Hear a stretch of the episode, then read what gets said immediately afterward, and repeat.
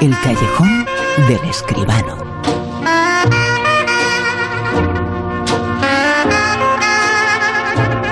Cine, cine del grande, como siempre, aquí en La Rosa de los Vientos, con José Manuel Escribano. José Manuel, muy buenas, ¿qué tal? Buenas noches, Bruno, ¿qué tal? Bueno, José Manuel, eh, parece, parece que dentro de unas horas, eh, en la fase 1, en algunos sitios, Sí. todavía en otros eh, nos mantenemos un poquito en fase 0, pero Pues sí. el mundo va a avanzar y también va a avanzar un poquito, pero va a avanzar el mundo del cine. Ya empieza a ver luz al final del camino. Efectivamente, así es. Y poquito a poco vamos avanzando. De momento, como ya hemos comentado estas últimas semanas, todas las distribuidoras y todas las eh, plataformas eh, están ofreciendo sus productos para que podamos ver el cine en casa. Pero claro, lo que queremos todos es volver a la calle y volver al cine. Ya falta menos, Bruno, ya falta menos. Hay una película que fue muy importante en la historia del cine y fue muy importante yo creo que para mucha gente y mucha gente de mi generación. Y cuando la vi, cuando esta película se hizo grande, dices, y pensé, pensé seguramente lo mismo que muchos. Pues mi camino vital no ha sido tan equivocado. Fue cuando vi el poeta, el club de los poetas muertos. Señores, ¿cuáles son los cuatro pilares? Tradición, honor, disciplina, grandeza. Arriba La estandarte. Academia Welton para chicos. Un lugar para la educación de los futuros líderes de América. Una institución dedicada a los logros, la virtud y la conformidad. Un colegio cuyas rígidas normas son defendidas por todos los profesores, excepto uno. Vamos, señor Overstreet, lo sabe. Señor Anderson, vamos, ¿es usted un hombre o una meba? El lenguaje fue desarrollado con un propósito que es para comunicarse. No, para cotejar a las mujeres. Señor Keating.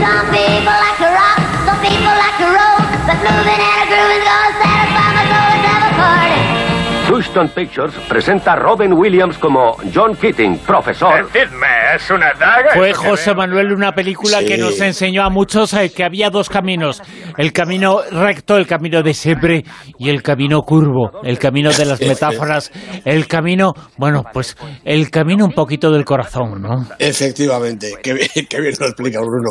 Te acuerdas muy bien de la peli y yo también, y yo creo que todo el mundo. ¿Quién no Sí, se sí, acuerda del Club de los Poetas Muertos? Es del año 89, ¿eh? Ya, Jolines. poquito. La película la dirigió Peter Weir y el guion es de Tom Schulman, que ganó el Oscar. El, Oscar al mejor guion eh, original con esta película. Peter Weir, el director, y Robin Williams, los dos, que es Robin Williams es el protagonista, como acabamos de oír.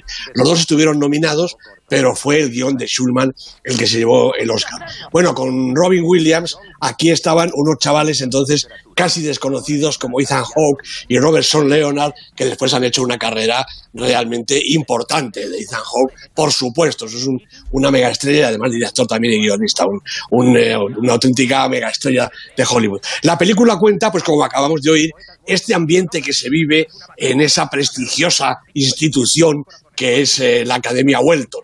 Bueno, pues allí eh, disciplina, hay honor, eh, bueno, esas palabras grandes que impregnan el frontispicio de todas las instituciones académicas y escolares, ¿no? Acaba de empezar el curso y llega un nuevo profesor, que es este John Keating, el personaje inolvidable, del también inolvidable, desgraciadamente, Robin Williams, y bueno, pues empieza el curso, el profesor y sus alumnos empiezan a tantearse un poco como sucede siempre, y pronto los alumnos, sobre todo los protagonistas, eh, Todd Anderson, que es el personaje que hace Ethan Hawke, y Neil Perry, que quiere ser poeta, es el personaje que hace Robertson Leonard, pues, que quiere ser actor, quiero decir, el personaje que hace Robertson Leonard, pues empiezan a destacar. Bueno, la película es un auténtico diálogo académico, pero sobre todo humano, poético, trascendental, entre este profesor que les enseña, entre otras cosas, a saber lo que significa eso del carpe diem, que después hemos repetido hasta la saciedad todo el mundo, ¿verdad? El profesor y sus alumnos contra viento y marea, porque claro, los métodos de estos profesores a la institución casi nunca le parecen bien. Y esa institución, esa eh, especie de sociedad secreta que forman el Club de los Poetas Muertos, consigue llevar al triunfo académico de momento y me imagino que en el futuro también personal a los alumnos y a su profesor, este John Keating, como decía, inolvidable. La verdad es que el mundo del cine ha tratado de forma estupenda, nos ha presentado esas historias, esas eh, relaciones entre profesores y alumnos que han sido tan importantes eh, para unos y para otros, eh, porque el profesor necesita de los alumnos y los alumnos necesitan de profesores que les cambien eh, la vida. Sí, y, así es. y en esta película, ¿cuánto se muestra eso? Esta película, cuando alguno critica las subvenciones, eh, que no han existido, pero la idea que hay detrás eh, de eso, pues eh, deberían ver esta película y se darían cuenta de lo que se han equivocado toda su vida. Pues efectivamente, así es, así es. Profesores y alumnos eh, que también aparecen en una película, en otra película que ya es un clásico, en la película La clase. Vale ya, vale ya, vale ya. ¡Eh, eh, eh! ¡Eh! Un poco de calma. ¿Era necesario qué, Pumba? Estuviese. ¿Estuviese? Estuviese. Por supuesto. Pero ¿de verdad cree que le voy a decir a mi madre? Era necesario que sea estuviese. Se hablaba así en la Edad Media. No, en la Edad Media no. ¿Me dejáis que conteste a la pregunta? Tiene mi permiso. Lo primero que veo es que antes de estudiar un tema, en este caso el del pretérito imperfecto del subjuntivo, ya me estáis diciendo que no sirve para nada. Empezad por dominarlo y después podréis cuestionar su utilidad. La clase. Fíjese bien en lo que pone. Si lo que tienes que decir no es más importante que el silencio, entonces cállate. Suleimán, si pudieras escribir cosas así de interesantes en tu hoja en vez de en tu brazo, sería maravilloso. Creo que se está usted pasando un huevo. ¿Así? Yo no creo que me esté pasando para Todo el nada. mundo lo piensa, que se pasa usted. Yo pienso como ella. pero- Una película de Laurent Cantet. Yo no te he tocado, así que tú no me toques.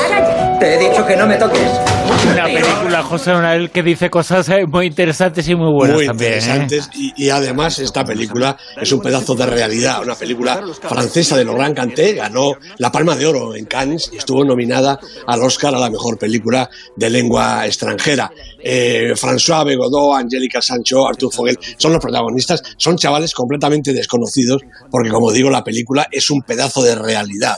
Laurent Canté eh, ha metido la cámara entre las paredes, que es como se llama la película en su título original francés, ha metido la cámara entre las paredes de un aula, de una clase, y ha retratado a este profesor, François Marin, el personaje que hace François Vegado, con sus alumnos. Los alumnos son unos chavales de 14 y 15 años de un suburbio de- de París, y a lo largo de todo un curso lo que vemos es las vicisitudes de este profesor y de estos alumnos que naturalmente no entienden nada de lo que les cuentan.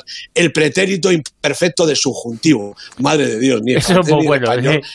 es realmente algo complicadísimo para unos chavales que son de extracción humilde, que vienen además de todas las etnias y de todos los rincones prácticamente del mundo donde hay una posibilidad de que vayan eh, a Francia sus padres. Y bueno, es una película llena absolutamente de El cine francés ha mirado con absoluta atención el mundo de la enseñanza. Eh, hasta hace bien poquito, bueno, está en los estrenos estos de los que hablábamos, de las plataformas, Los profesores de Saint-Denis, que es una película auténticamente inspirada en esta de Laurent Cantet, porque sigue el esquema casi, casi secuencia a secuencia, ¿no? Eh, la, de, la, de François, la Laurent Cantet fue una de las primeras, si no la primera, que dio paso a este gran auge de las películas del cine francés sobre la enseñanza. Una película, como digo, realmente conmovedora y sobre todo, Bruno, llena de verdad, llena de realidad. Estos chavales se interpretan a sí mismos con un pequeño guion, con una pequeña ayuda del director y de los, y de los ayudantes, despliegan todo un absoluto eh, coro de, de, calidad humana, de problemas también. De, bueno, realmente, como digo, es meterse como en un documental, en una clase cualquiera de un instituto de la periferia de Francia. Eh, los institutos de la periferia de España y de cualquier otro país quizá no son tan multicolores, pero son realmente muy parecidos. Esta película es un homenaje a la enseñanza y a la verdad. Estos días, el confinamiento de estas semanas eh, ha mostrado, bueno, que los alumnos eh, tenían que seguir eh, como podían las clases, claro. pero que no se puede sustituir esa relación que existe entre los profesores y los alumnos. Eh, nunca eh, se ha demostrado tan claramente que eso no se puede sustituir. Igual que los abrazos eh, no pueden ser virtuales, las clases pueden ser virtuales, pero no sirven igual. No, no, pueden ser virtuales un, un rato. Claro, un rato. pero no sirven, no. No, efectivamente. No hacen no. personas, eh, cubren tiempo. Efectivamente, no, no, no es lo mismo. La, figura del profesor. de- eh, hay que situar al profesor en su, en su justa medida. Es un señor que se pone delante de los alumnos de cualquier edad y de cualquier eh, situación y les transmite lo que sabe y sobre todo les transmite qué es lo que tienen que hacer para saber, qué es lo que tienen que hacer para aprender. Más que enseñar, el profesor debe enseñar a aprender a los alumnos. Realmente esa es la función. Eso una máquina no lo va a hacer jamás. Esta película que vamos a comentar a continuación eh, dio mucho que hablar. Es una película que quita el hipo en alguna ocasión, pero que presenta también una realidad. Una realidad eh, que tuvo que enseñar y demostrar cómo era un profesor. La película se titula La Ola.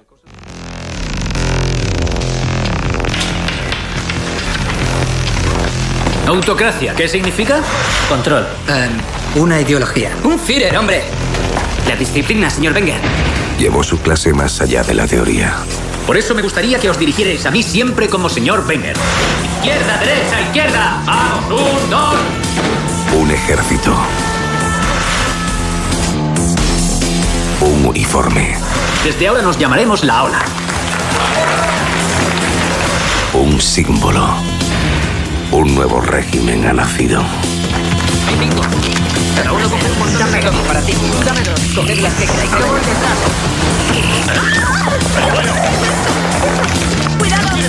Una película que encoge el corazón, José Manuel, pero que nos muestra cómo la cabeza se puede ir en alguna ocasión. Claro, claro que sí. La cabeza y se les va la olla, ¿verdad? La hora es desde, 2000 desde el año 2008, igual que La clase, la película de Cantel. Esta la ha dirigido un director alemán, Dennis Gansel, y cuenta la historia de cómo un profesor también, este eh, Wenger, Rainer Wenger, pues eh, quiere llevar a cabo un experimento con sus alumnos, que es explicar pues cómo funcionan los gobiernos totalitarios y además demostrar que, aunque a los alumnos les parezca absurdo e imposible al principio, es posible volver a vivir algo igual. ¿no? Bueno, los alumnos, eh, en principio, desconfían, están seguros de que el nazismo, el nacionalsocialismo, no va a volver a Alemania de ninguna manera, pero las explicaciones del profesor, que convierte su aula poco a poco en una especie también de sociedad secreta, de sociedad cerrada, pues eh, les hace pensar que algunas de estas cosas que ellos creían que no podrían volver a suceder, puede que vuelvan a suceder y sobre todo les empiecen a suceder a ellos mismos. Yo creo que la película es estremecedora en muchos momentos, es un experimento mm, eh, tremendo, quizá extremo, pero sobre todo demuestra que lo que sucede en ese aula entre ese profesor y sus alumnos puede pasar también y además pasa en una sociedad cualquiera en el mundo moderno. No tenemos que mm, bajar la guardia en ningún momento porque también en cualquier momento algo como esto puede suceder. El totalitarismo, el nazismo, el fascismo, estas ideas totalitarias están seguramente escondidas en el corazón de tanta gente que si se les da pie rebrotan en cinco minutos. Solo hace falta una crisis, eh, alguien que cubra eh, ciertas eh, necesidades eh, mentales, eh, no, no de otro tipo, eh, que diga, eh, apóyate a mí, y bueno, pues ese es el impulso. No estoy pensando, eh, pero puedo hacerlo, ¿eh? en lo que está pasando en el mundo, pero sí, sí. es una de las consecuencias que hay que intentar evitar, que aparezcan personas que se aprovechen de la situación. En efecto, de entre todo el aluvión de películas sobre la enseñanza, sobre profesores y alumnos que, que existen, he elegido precisamente esta del experimento de la clase del Instituto Alemán, por lo que tiene de metáfora, esperemos que fallida, pero es que este peligro está latente ahí en cada rincón del mundo. Y fue una película absolutamente poética y maravillosa, esta que comentamos a continuación, La lengua de las mariposas. No sé si ustedes se habrán dado cuenta, pero se acerca la primavera. De modo que en cuanto el tiempo se asiente un poco, la clase de historia natural la daremos en el campo. ¿A ustedes les gusta la naturaleza? Ya. No se han detenido a mirarla. La naturaleza, amigos míos, es el espectáculo más sorprendente que puede mirar el hombre. ¿Saben que las hormigas tienen rebaños de ganado que les proporcionan leche y azúcar? ¿Saben que algunas arañas inventaron el submarino hace millones de años? ¿Saben? Si la primera película comentábamos la importancia de la poesía, esta película es eh, poesía pura. La lengua de las mariposas. Una película del año 99 que dirigió José Luis Cuerda.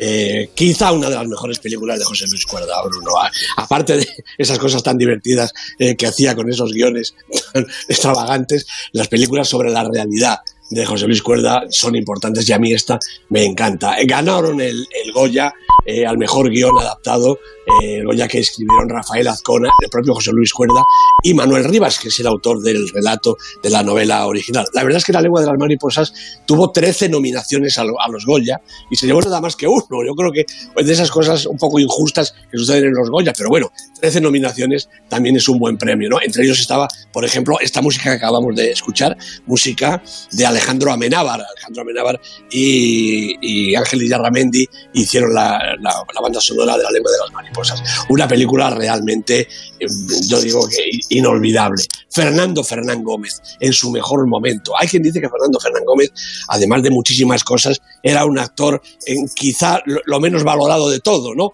Gran director, gran escritor, todo. Y, bueno, pues un, un personaje como este maestro, este don Gregorio del pueblo de Moncho, el niño que viene a la escuela después de haber estado enfermo y se encuentra con este maestro que le da un poco de miedo, porque es un señor mayor, porque tiene una voz tonante y porque realmente asusta un poco con su presencia, ¿no? Qué equivocado está, qué amor se desprende del don Gregorio por sus alumnos, por la clase, por su enseñanza.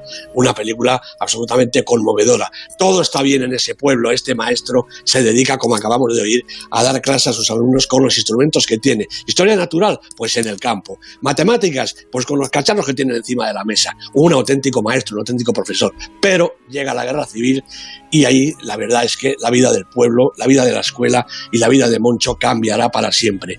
La película termina con una parábola sobre la ingratitud. Y realmente este es, yo creo que uno de los temores que siempre está detrás de- del oficio de la enseñanza, porque es un oficio en realidad, ¿no? Lo que hace el maestro, lo que hace el profesor, dejándose el pellejo, dejándose la vida por sus alumnos, no siempre es recompensado. Bueno, la vida es así, así sucede, pero también sucede muchas veces que cuántos alumnos, cuántos años después, pues siguen sin olvidar las enseñanzas de aquel maestro, de aquel profesor que tuvieron de pequeños o de jóvenes. Una película, La lengua de las mariposas, realmente para recordar. En muchas ocasiones eh, se piensan los profesores en el momento, ¿eh? Como esos enemigos, eh, como esas personas que están encima de uno, eh, que, no te, que te vigilan, que te controlan, y sin embargo pasa el tiempo y se ve ya de otra forma, ¿eh? Y Yo se ve que que, sí. somos lo que somos eh, también gracias a Eh, ellos. Estoy seguro. Yo mm, eh, te puedo decir que no he olvidado a, a mis profesores de, de- de- de pequeño, a, a don Nicolás, a don Rafael, esos maestros que tuve en la escuela, después don Enrique, en la academia, en fin, mis maestros de toda la vida, mis profesores de toda la vida. ¿Cómo los puedo olvidar? Es imposible. Eh, fíjate, cada uno tiene su historia y, y la historia de cada uno es eh, particular y, y no se debe cambiar eh, por otra. Pero yo recuerdo que en mi historia personal es un poquito parecida a esa del Club de los Poetas Muertos. Eh, yo pi- mis primeros años los hice en una escuela de esa muy rígida, en donde te enseñan el camino recto y luego llegas a la escuela pública y te dicen todo lo contrario. Y ahí es cuando empiezas a ser grande. Y cuando empiezas a descubrir lo que has aprendido, incluso, incluso lo aprendes en las pirolas, eh, porque ejecutas las acciones que has aprendido en la clase. Efectivamente, así es, Bruno. Si es que no cabe ninguna duda. La buena escuela es la que te enseña a ser hombre. Es la que te enseña, como decía al principio, es la que te enseña a aprender. Es la que te enseña a progresar, a crecer. Esa es la buena escuela y ese es el buen maestro. Y el buen cine también genera y sigue generando actualidad.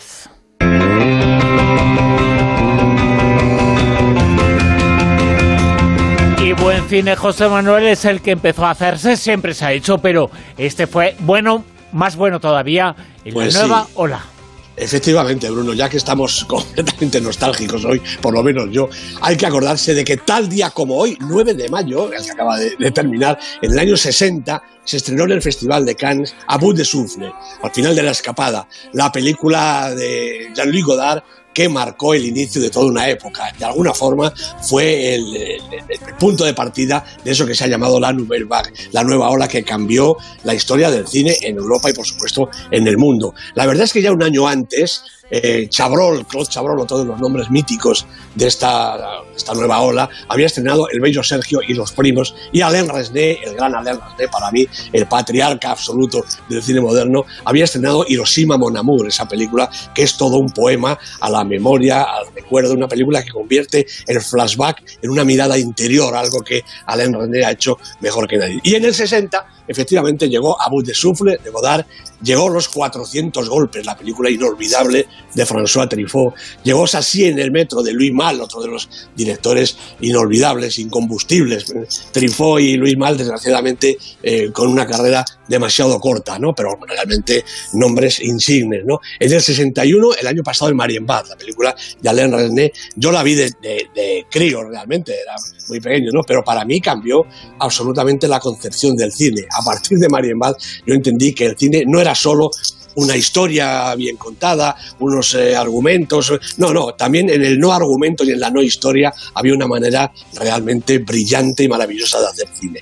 Truffaut estrenó Jules et Jim, Jacques Rivet estrenó París nos pertenece. Jacques Rivet, otro de los grandes nombres de la nueva ola, un director que ha sido capaz de construir películas de cuatro horas y media y que además fuéramos al cine a verlas. Una, auténtica maravilla, ¿no? Una mujer es una mujer, nuevamente de Godard. Godard hizo una película cada año en, en los siguientes cinco o seis, ¿no? En el 62 se estrenó Cleo de 5 a 7 de Áñez Bardá, la mujer, la gran eh, dama de la nueva ola, la primera casi única mujer que había entre este grupo de, de cineastas maravillosos. También La rodilla de Clara, de Eric Romé, el gran poeta de la palabra del cine francés. Los cuentos morales inauguraban eh, su trayectoria con esta La rodilla de Clara, una película absolutamente encantadora. Vivir su vida de Jean-Louis Godard, nuevamente. En el 63, Louis Mal hizo otra película maravillosa, Le Fue Follet, El Fuego Matuo. Y Godard, naturalmente, volvió a estrenar El Desprecio. En el 64, Godard hizo Banda Aparte, una película mm, absolutamente iconoclasta, diferente a todo lo que se había hecho hasta ahora. Y Truffaut estrenó La piel suave, una maravilla, una película como todo el cine de Truffaut, encantador. Nadie ha hecho, yo creo, los sentimientos con tanta ternura y con tanto encanto como François Truffaut. Y para terminar en el 65, fíjate, solo en cinco años y el chorreón de títulos que acabo de volcar, todo obras maestras realmente. Godard en el 65 estrenó Pierrot el Loco, Pierrot Le Fou, una película eh, anarquista, una película rebelde, una película donde el color era un estallido y donde el argumento era una auténtica barbaridad, desde el principio hasta el final, cuando Jean-Paul Belmondo se ata una fila de cartuchos, un, cinturón de cartuchos de dinamita alrededor de la cintura y se vuela con toda la película y con todos los espectadores. Oye, eh, José Manuel, ¿te gusta la nueva ola? Me gusta un poco, Bruno. me gusta un poco. Realmente es que, como te decía al, al principio, estos autores de repente despertaron, despertaron mi pasión por el cine. Si hoy estoy aquí hablando contigo de todo esto, es por estos señores. ¿Cómo no me va a gustar y cómo no me van a emocionar? ¿no? De repente entendí que el cine americano, el buen cine americano que veíamos de chavales, era estupendo. Que había películas españolas que nos divertían, que nos parecían fantásticas. Que los italianos habían hecho un cine sensacional. Pero estos señores inventaron el cine, inventaron otro cine, inventaron otra manera de hacer las películas, cámara en mano, con libertad, en blanco y negro, en color, como les diera la gana, con elementos de la auténtica realidad, eh, bueno, pues con trozos de cuadros que había por la calle, bueno, lo que se les ocurría, ¿no? Dentro de eso, unos argumentos realmente novedosos e impactantes. La nueva ola del cine francés fue, Bruno, la nueva ola del cine. Fíjate, en estos últimos Oscars, eh, cuando se iban a entregar eh, los eh, días antes, se habló mucho de una película que era 1919, quiero recordar, sobre la Primera Guerra Mundial o 1913, una película que decían, es que esto toda la película es un plano secuencia. Bueno, pues Sí, sí, sí. esa fue muy importante la nueva ola, los de plano Muchísimo. secuencia. Y Por entonces supuesto. el origen de esa película también está en este tipo de cine. Sin duda ninguna, el plano secuencia eh, y toda la forma de contar de una manera distinta eh, era fundamental. Godard fue el que acuñó esa frase que decía que la vida es como un plano secuencia. Ujú. Hasta que no se acaba el plano secuencia, no sabes cómo va a terminar realmente. Pues exactamente igual que la vida. Pues esa, esa comparación con la vida está absolutamente traspasando cada, cada fotograma de una de estas películas, como digo, en 5 o 6 años, 10 o 12 o 14 obras maestras. Realmente una revolución. Eh, fíjate, con esa frase nos quedamos. eh, la vida es un plano secuencia. Eh, cuando vemos algo negro, hay que pensar que después eh, de lo negro, después eh, de las nubes, Puede estar el sol, puede estar la luz, no hay que quedarse en el ahora, hay que pensar que el mañana igual arregla el hoy, un, un poquito. Eh, tenemos que pensar eso, tenemos que pensar en esa frase de Godard. La vida es un plano secuencia, espera que acabe, espera el siguiente capítulo, que puede cambiar mucho las, eh, las cosas. José. Manuel, el mundo del cine, que se reactiva también, se reactivará también porque esas eh, pantallas que están apagadas, algún día, cada vez Pues sí. más cercanos, se van a otra vez encender. José En Manuel, esa esperanza, en esa esperanza estamos, Bruno. José Manuel, mil gracias. A ti, Bruno, un abrazo.